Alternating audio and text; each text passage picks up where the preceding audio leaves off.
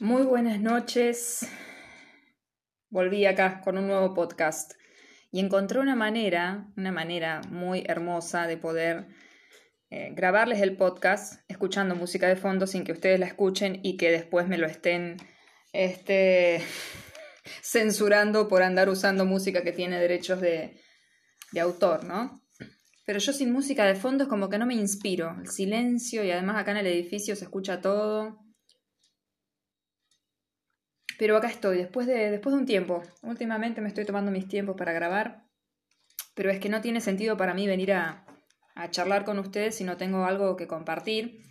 Y a veces hay mucho por compartir, pero que no está elaborado. Y, y el podcast de hoy, que se llama El deshielo, ahora les voy a contar por qué Em, no sé si está maduro para compartir, no sé si lo que les vaya a compartir les va a servir para algo, les va a resonar, espero que sí. Estoy haciendo una apuesta, una apuesta, corriendo un riesgo, invirtiendo con mucha fe en que realmente esto alguien lo, lo esté necesitando como, como quizás yo misma necesito escucharme, ¿no? Em, ayer tuve un espacio de terapia, de autoterapia, porque claro que quienes estamos en este viaje de, de aprender a ir livianos por la vida y a estar en paz con lo que es, eh, no solo acompañamos a otras personas en esos viajes, qué honor, ¿no? Para mí es un honor, sino que también eh, nos eh, entrenamos de alguna manera, o creo yo que terminamos acompañando a otros en sus propios viajes, eh, porque uno está haciendo su propio viaje, ¿no? Y bueno, la vida nos va poniendo en diferentes lugares.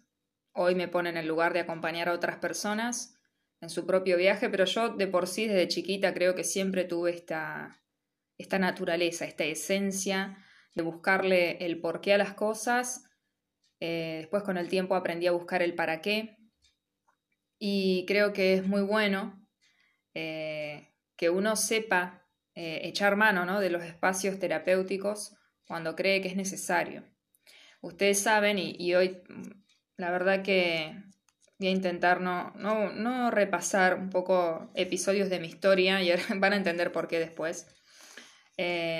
quienes tengan curiosidad porque recién me están escuchando por primera vez y nunca digo soy Gaby García Lizalde de Yo Soy Otro Tú, que eh, me dedico a acompañar a otras personas a través de tarot consciente y de biodecodificación, bioneuroemoción o bioexistencia consciente, que es un poquito más profundo que la biodecodificación, que es que, bueno, a partir de un síntoma, un bloqueo, algo que me está haciendo ruido, vamos a, utilizar eso como una puerta a nuestro mundo interior, a nuestro universo, para ir a buscar en nuestro transgeneracional, en nuestra propia gestación incluso, que dónde están las raíces y cuáles son las raíces de esto que estamos viviendo en el presente, ¿no? Y que inconscientemente lo estamos creando o nos sentimos resonando con eso.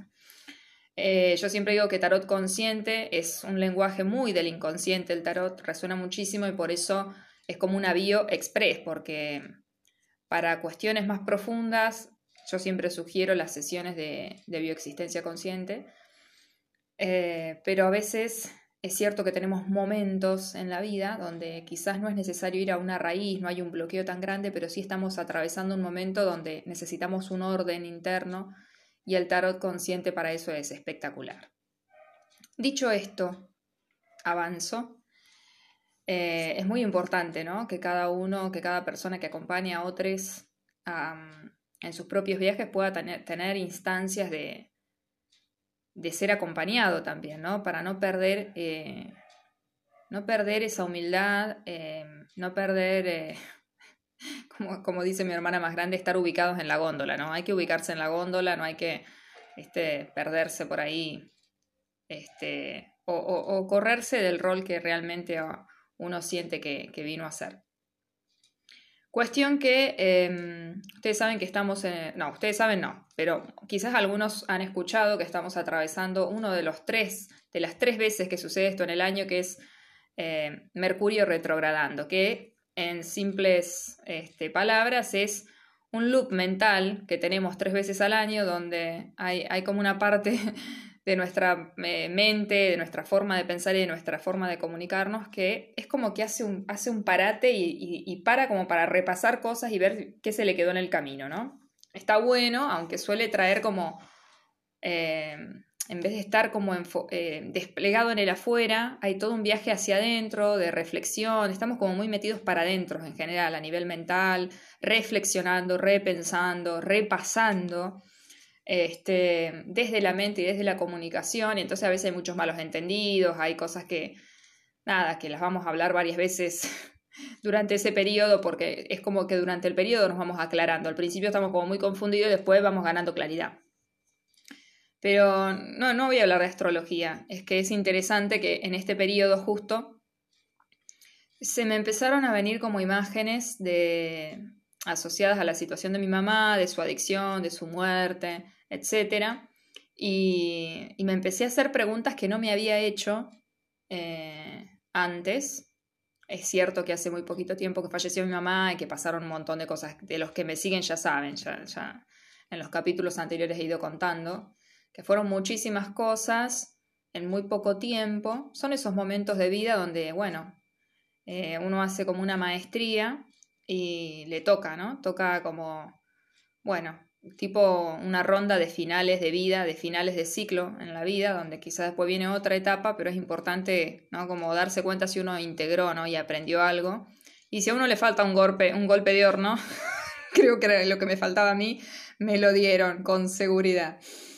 Y lo interesante de esto es que eh, ayer yo en este espacio de terapia de, constelaciones familiares, que es, es, el espacio que yo, o el camino que yo elijo mucho porque He tenido dos consteladores acompañantes increíbles, tanto en constelaciones individuales como en constelación grupal eh, de Rosario, que, la verdad que han sido grandes compañeros en, esta, en, esta, en este viaje ¿no? del alma, porque la parte de constelaciones familiares es muy profunda, muy, muy... Es increíble, la verdad que yo siempre sugiero que si realmente quieren afrontar una situación que realmente les, represente un conflicto, un bloqueo muy grande, eh, por supuesto que sugiero la bioexistencia o la biodecodificación, pero para mí no hay como constelaciones familiares. Em, algo que ojalá en algún momento pueda aprender a acompañar también en eso, porque me parece que las constelaciones familiares son... No hay nada que, llegue a, a, generar los movimientos del alma y a ordenar el amor, como dice Bergelinger, como lo hacen las constelaciones. Nos permite ver cosas que creo que desde otras miradas no llegamos tan profundo. Y, y de repente me había dado cuenta, hace unas semanas, a la noche, vieron que a la noche uno se le da por pensar a veces, eh, y, y se, me se, me empezaron a venir imágenes y también como reflexiones, ¿no? De que eh, del verdadero motivo del fallecimiento de mi mamá, que había sido más por su adicción que, que por un infarto, que fue lo que clínicamente sucedió, ¿no?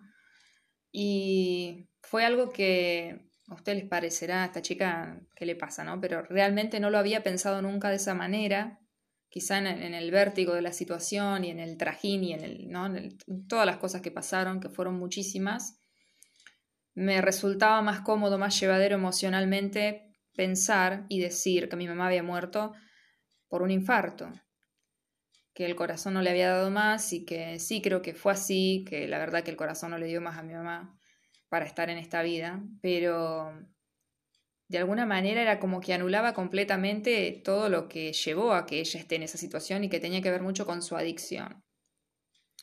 Y como son las cosas de la vida, encontré justo, no sé si estaba en YouTube, no me acuerdo dónde, mirando y, encuentro un programa de Gastón Pauls acá en Argentina, que él fue adicto y ahora se dedica a entrevistar a personas que están atravesando procesos de adicción o que están atravesando una adicción o que se recuperaron de una adicción, este, personalidades conocidas acá en Argentina, porque también está bueno ¿no? que, todos comprendamos de que nos puede pasar a, a cualquiera, ¿no? Como son todas las enfermedades, las informedades diríamos. Y mm, el patrón de la adicción, por el lado de, mi mamá, eh, es algo que se ha dado no solo en ella, sino que previamente se dio en su papá, que falleció por eso, mi abuelo materno, y también en, mi tío, su hermano, que falleció hace un mes. Y bueno, en el caso de mi mamá se le despertó, se le activó esa forma de, de, intentar sobrevivir de grande, ¿no? Cuando las circunstancias hicieron el clic. Mientras hubo familia, mientras hubo contención, mientras, mientras hubo un pertenecer, eh, eso parecía estar adormecido, sin embargo, bueno, estaba, era parte de su historia, ¿no? Claramente. Mi abuela también era adicta a la, a la timba, mi abuela era muy timbera. Mi abuela le encantaba jugar a la quiniela, este, a, toda hora, toda la provincial, nacional, vespertina, clandestina, eh, oficial, a que se les ocurra. Le encantaba jugar. Y bueno, más allá de las adicciones, que sería un, lindo tema para charlar desde la mirada de la bio, eh, que tiene que ver con los no dichos, pero también tiene que ver con llenar vacíos y también tiene que ver con un aferrarse a la vida de una manera desesperada, quizás de una manera poco sana, pero la única forma que uno a veces encuentra para poder seguir estando vivo, ¿no? Eh, yo creo que alguna vez dije, eh, en alguno de los podcasts anteriores que yo siempre estaba como enojada con el alcohol y cada vez que pensaba en el alcohol era como lo que la mató a mi mamá y después eh, un día pensé, ¿no? Digo, en realidad tendría que agradecer porque creo que esto lo vi gracias a, algunas eh, historias que contó Bert Hellinger, algunos ejemplos que dio en constelaciones de que en realidad eh, muchas veces quien está adicto al alcohol, por ejemplo, el alcohol es como la última soga por la cual puede em, aferrarse a la vida una persona, ¿no? Es como, sí, es una forma súper insana y hay que encontrar el camino para encontrar una manera sana de, conectarse con la vida.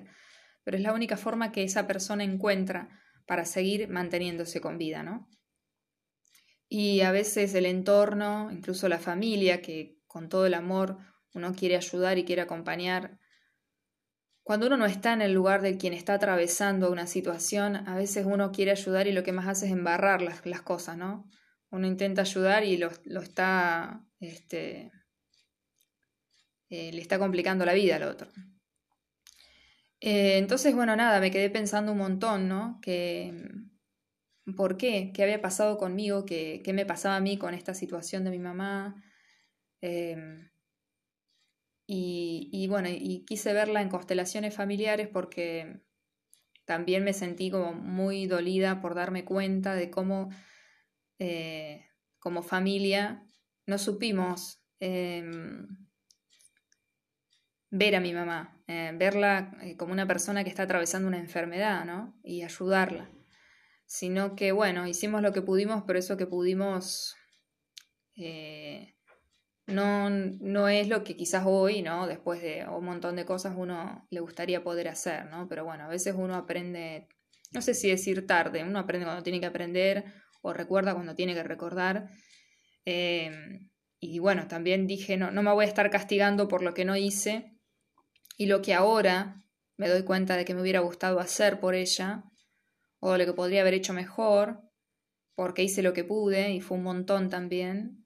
Eh, pero lo único que puedo hacer ahora con esto que me doy cuenta y con esto que estoy viendo es eh, tomar el mensaje, ¿no? ¿Qué pasa eh, en, la familia al lado de mi mamá, ¿no? en familia materna, con, esta adicción, con el alcoholismo? Em, y de alguna manera, tirando del hilo en la historia y todo, pude encontrar un poco el desde dónde surgió esto.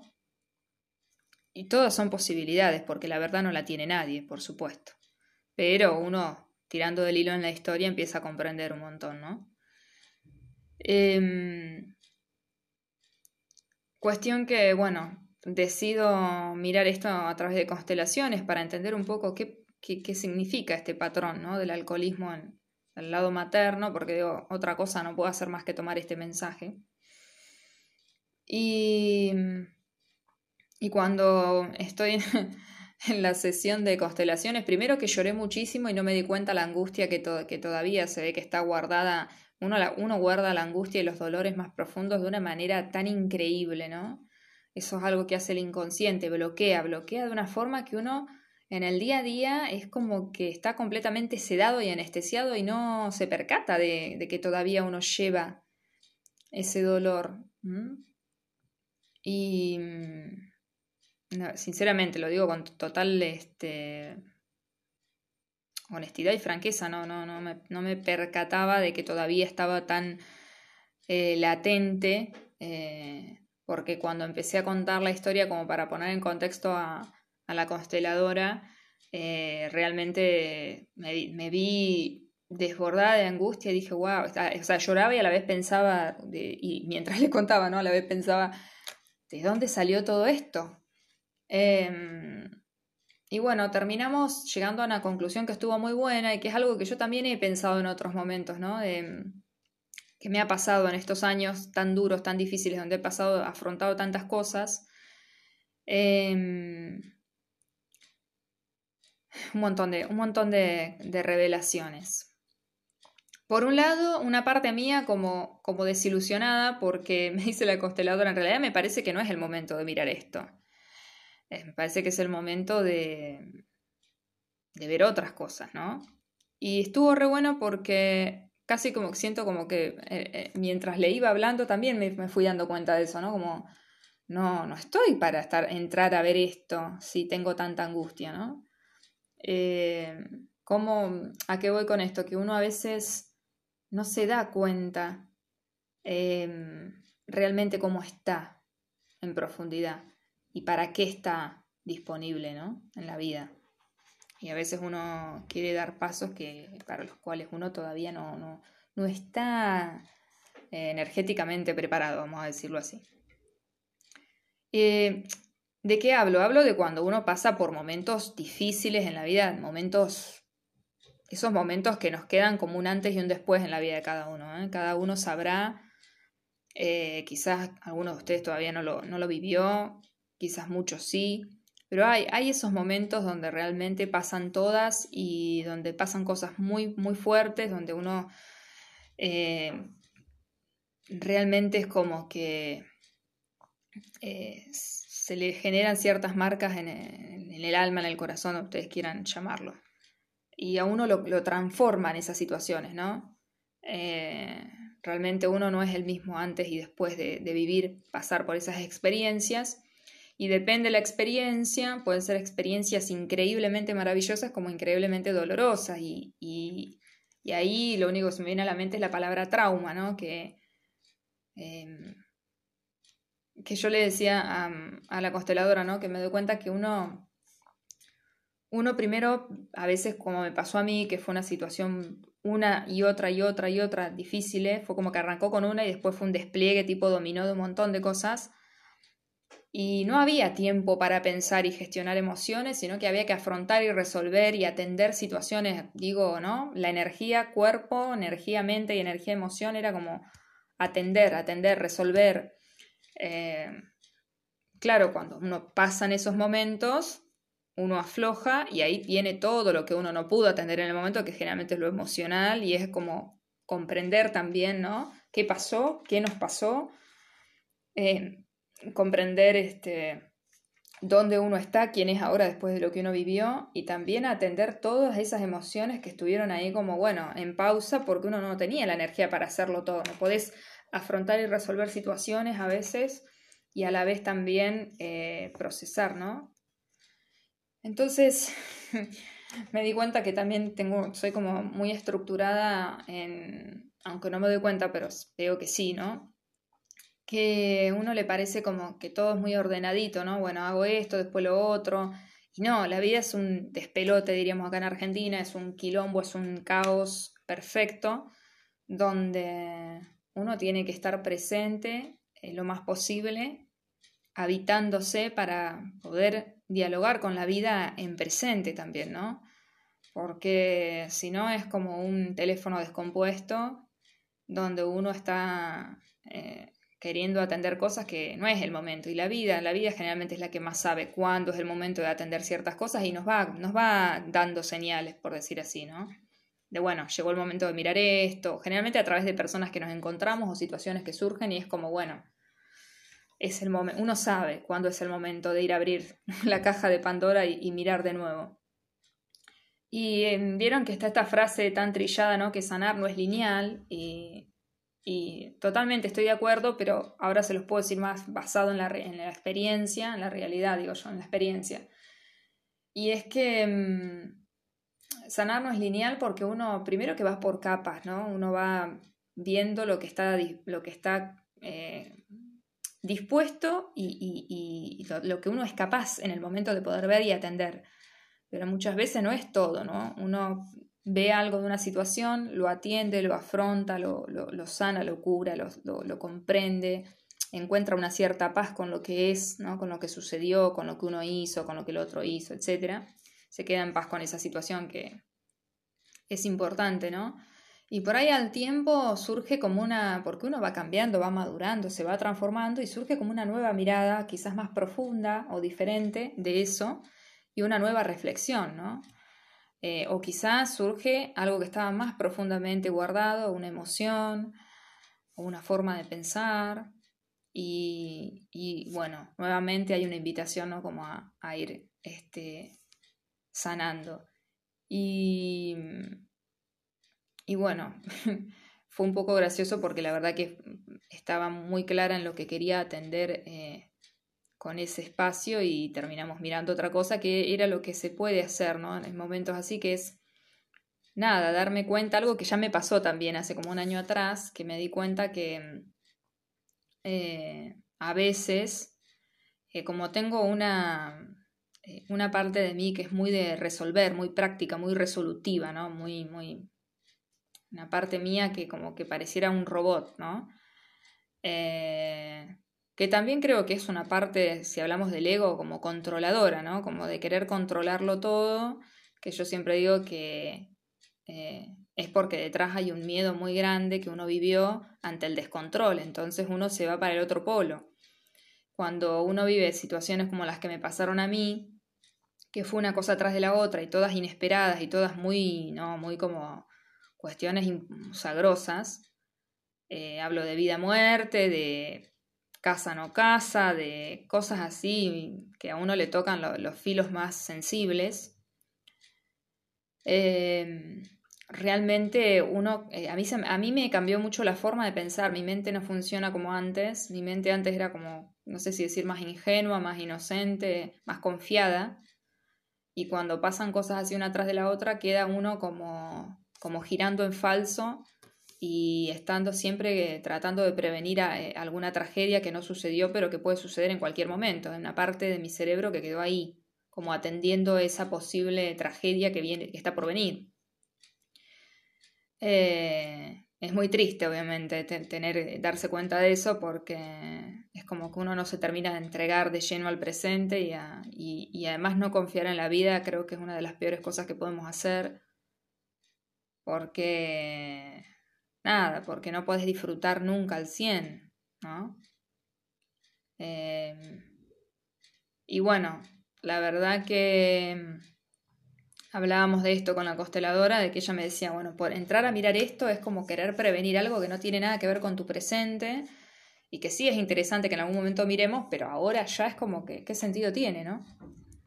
Eh, y entonces también, sí, sí, sí, del hilo, ¿no? Dándonos cuenta de, digo, claro, uno a veces por ahí es preferible mirar y seguir mirando la tragedia que sucedió, porque es lo único que uno conoce, porque después de eso uno mira para adelante, y yo muchas veces lo he dicho a amigos, amigas, y, y a veces, no sé si en algún podcast seguramente, que cuando pasan tantas cosas así, esas muy fuertes, uno queda como también o muy presente o muy como que para adelante no puedes ver, no sé, te, no, no, mm, a mí que digo, como si me hubieran atado las alas y no, no, puedo no, puedo soñar, es triste decirlo también, ¿no? Pero es como que uno no puede soñar porque uno no se permite soñar, porque uno tiene miedo de soñar.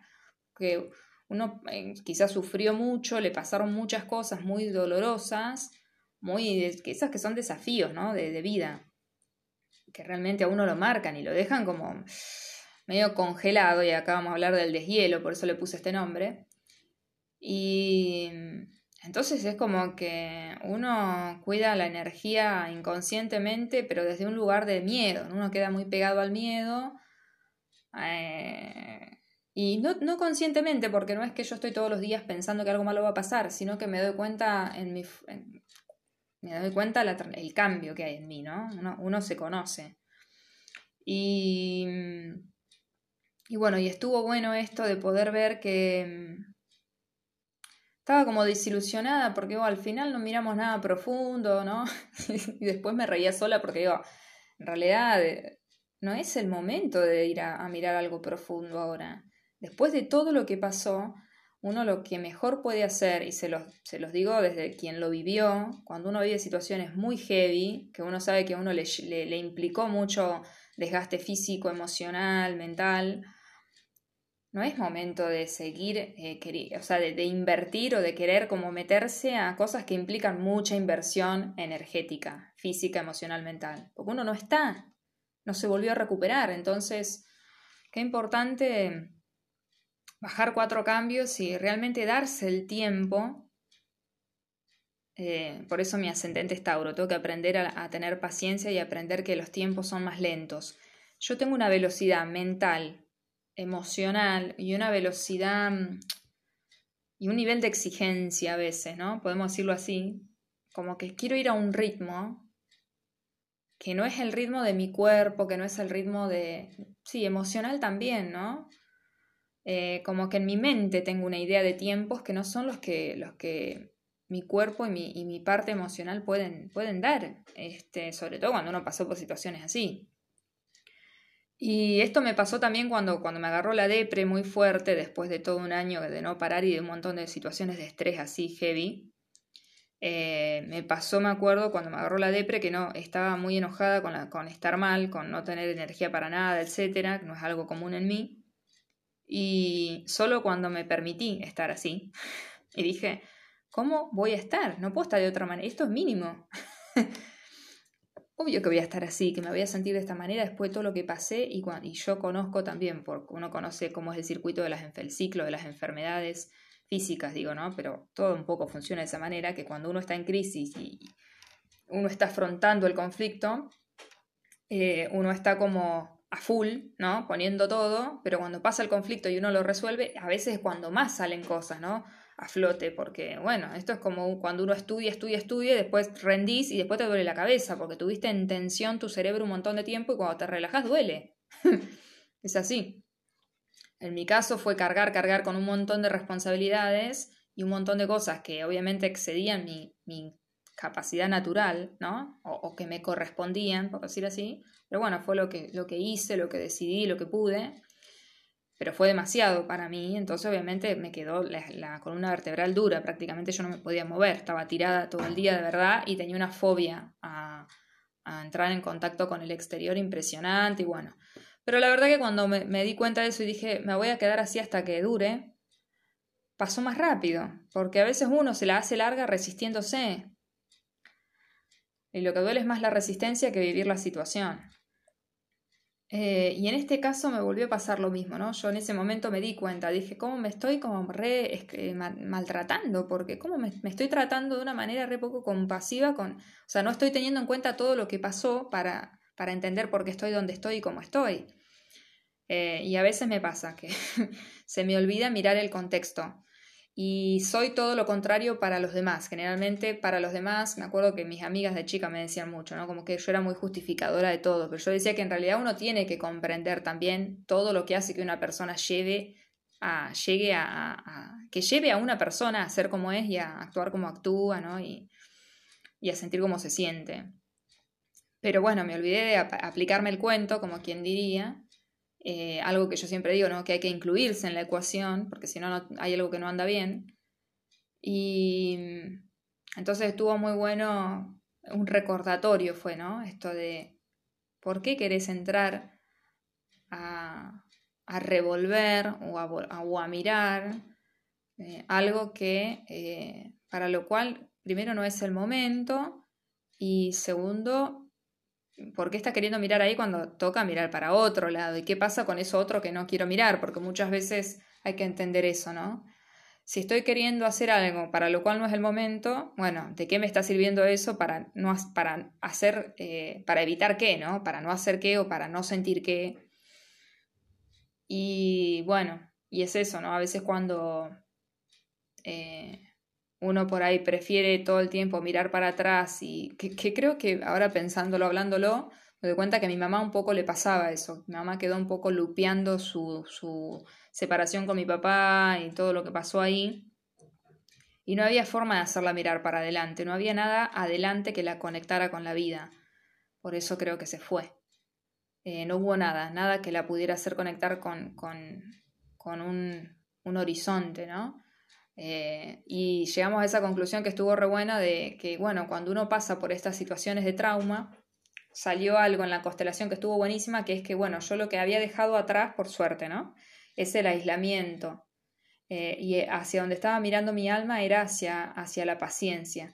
Y había un dibujo de las nueve lunas, ¿no? Como la paciencia de una mujer que, que, que va a dar a luz a otro ser que sabe que tiene que tener la paciencia para conocer a ese hijo o a esa hija de nueve meses, este, como mucho, porque a veces nacemos antes también, ¿no? Pero eso de entender de que las cosas tienen un proceso, tienen un tiempo, que la naturaleza tiene sus tiempos, y, y es algo que yo, se ve que la vida me lo trae todo el tiempo porque se me olvido, y quiero ir a una velocidad que, que termina siendo muy violenta para, mis, para mi alma, para mi ser, para mis emociones, para mi corazón, como querer ir a, ¿no? Como, ¿por qué? ¿Por qué, es, eh, ¿por qué tan poca compasión, ¿no? ¿Por qué tan, este, ser tan agresiva con, con mi proceso, ¿no? Conmigo misma. Y y estuvo bueno ese recordatorio, pero además me quedó esto de cuando vi la imagen, ¿no? De que, eh, de que a mis espaldas estaba el aislamiento y delante de mi alma, mi alma estaba mirando hacia la paciencia. Dije, claro, estoy dejando atrás ese, ese estado congelado en el que me quedé, donde me costó mucho y estoy en ese proceso de conectar con la vida y pude darme cuenta de que no era el tiempo de, de, de seguir hurgando en el pasado, sino de eh, de que mi alma se fortalezca, de que mi alma se conecte con la vida, de que mi alma, digo mi alma, digo yo, yo acá Gaby García, ¿no? Gaby García Lizalde, ¿no? Como personaje. Eh, no es el momento en, en, la película donde el personaje vuelve otra vez y va y resuelve el mambo de su vida, sino que es el momento de que, de que después de la tormenta uno pueda mirar de nuevo al sol, buscar ese sol, buscar esos soles en la vida de uno que, que lo conectan con el sí, que lo conectan con la vida. Em, y que realmente a uno le lo que falta es darle on, ¿no? Darle play, conectar, darle enchufar, digamos, enchufarse de nuevo a la vida, enchufarse de nuevo a tener ganas de vivir. Y no porque yo sea una suicida que no toma, o sea, no es que estoy en modo suicida, no quiero vivir y no. Pero uno está en un estado ni. Uno queda en un estado ni, uno queda petrificado, queda congelado. Por eso yo lo llamé el deshielo, porque ayer el, mensaje para mí fue ese, entender que estoy en una etapa de deshielo y no puedo ser primavera ahora.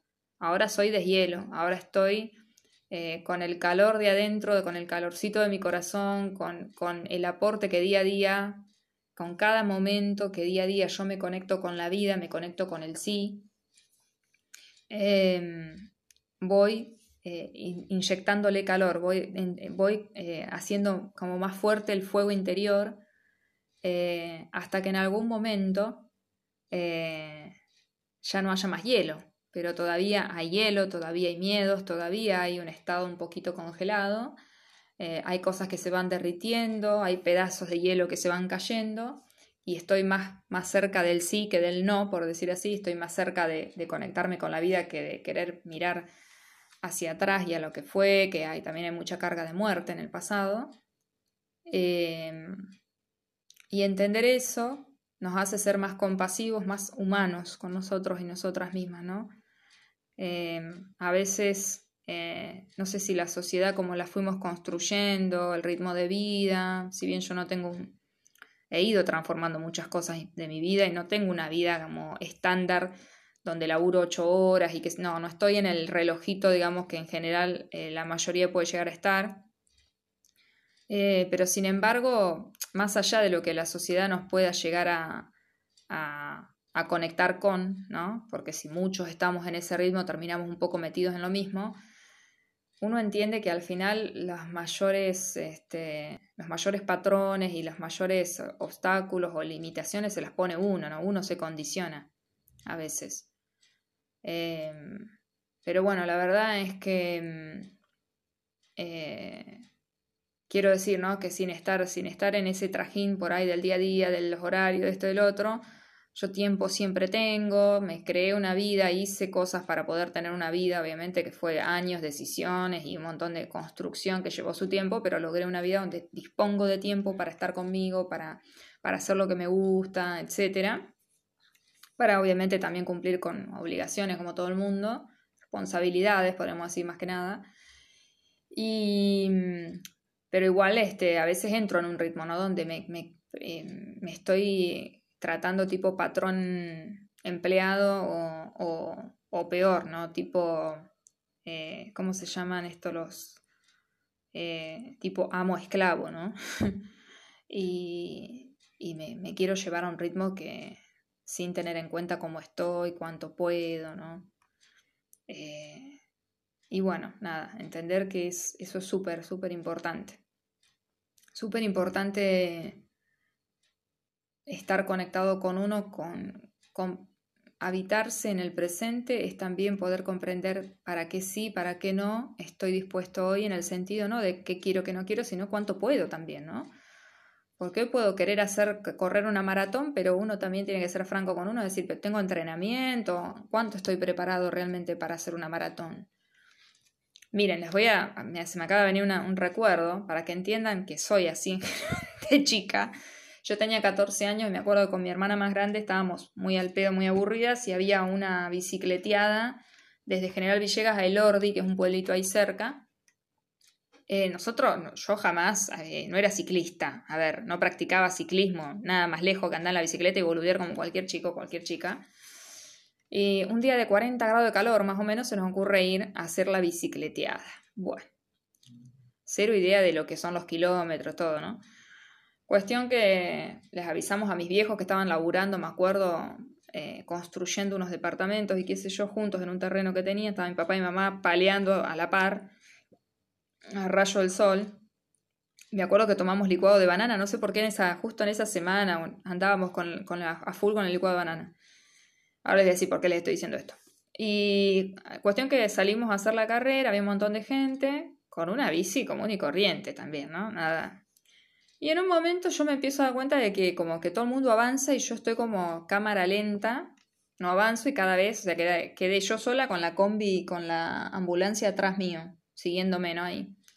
O sea que estaba última. Mi hermana, no sé en qué momento, se había, había avanzado, o sea, había perdido conciencia total de qué había pasado.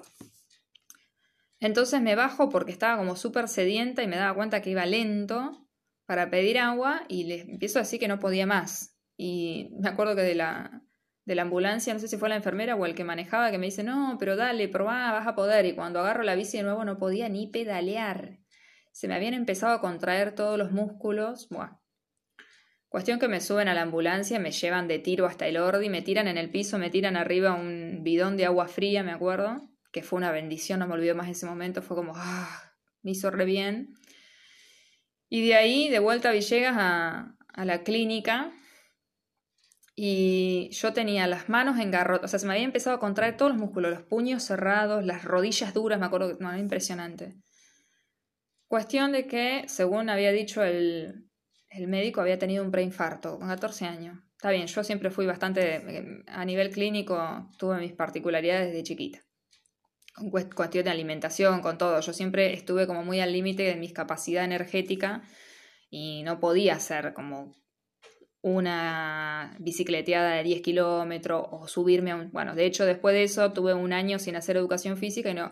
Me acuerdo que hicimos un viaje en la escuela y no pude trepar un trepar, bueno, no, no, pude subir con mis compañeros un cerro porque no podía, no me dejaban hacer ningún tipo de esfuerzo que implicara más de lo normal. Y después nunca más tuve problemas, pero eh, me acuerdo que me dijeron, bueno, que me recetaron tomar licuado de banana porque se había tenido una baja de potasio impresionante y bueno, eso llevó a que se se contrajena todo y qué sé yo, yo no soy médica, así que no sé, pero eso es la explicación que dio el, doctor. El susto de mis viejos no me olvido más. Y, y bueno, con esto que les quiero decir, que así de arrebatada soy a veces de chiquita y se ve que me, me cuesta que me ingrese la información. Y uno a veces eso, ¿no? A veces de inconsciente, de ingenuo, de no, de no chequear realmente un poco las cuestiones concretas y reales, eh, por no, no testear realmente no solo lo que uno quiere, sino si, si tiene con qué, ¿no? Para eso. Eh, bueno, uno después se lleva ciertos aprendizajes que no se los olvida. Porque todo pasa factura, ¿no? Cuando quiero hacer algo para lo que no estoy listo, y bueno, eso, eso va a tener un costo, ¿no? Porque es antinatural. En cambio, si estamos presentes, nos habitamos y comprendemos que las cosas tienen su tiempo, que muchas veces hay una parte nuestra que quiere muchas cosas, pero hay otra parte nuestra que no está preparada para eso, si uno entiende que después de cosas muy difíciles hay toda una reparación y una reconstrucción de uno mismo que hay que hacer y que hay que darse tiempo, que lo más amoroso que podemos hacer y lo más inteligente, les diría también, es darse tiempo, dejar que, la vida te vaya llevando.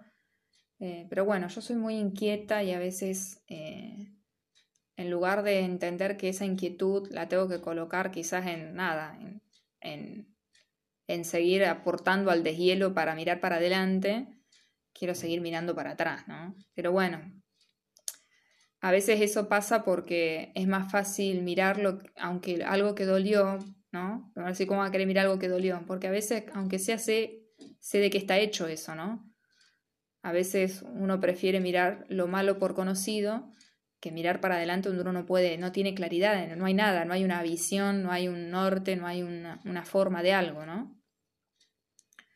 Eh, y uno tiene que hacer lo que pueda, pero si, si, si en algún momento puede, tratar de conectarse con el sí, con la vida y con lo que a uno lo conecta con la vida, con lo que a uno lo hace mirar para adelante, con, los sueños, como les decía que bueno, también a veces uno por estar congelado, por, por el miedo, por el pánico y por el vértigo que, que, que, activó en uno vivir ciertas experiencias, bueno, uno a veces queda congelado y no se puede conectar con el deseo, con los sueños, con eso que nos da calorcito al alma y que nos conecta con la vida.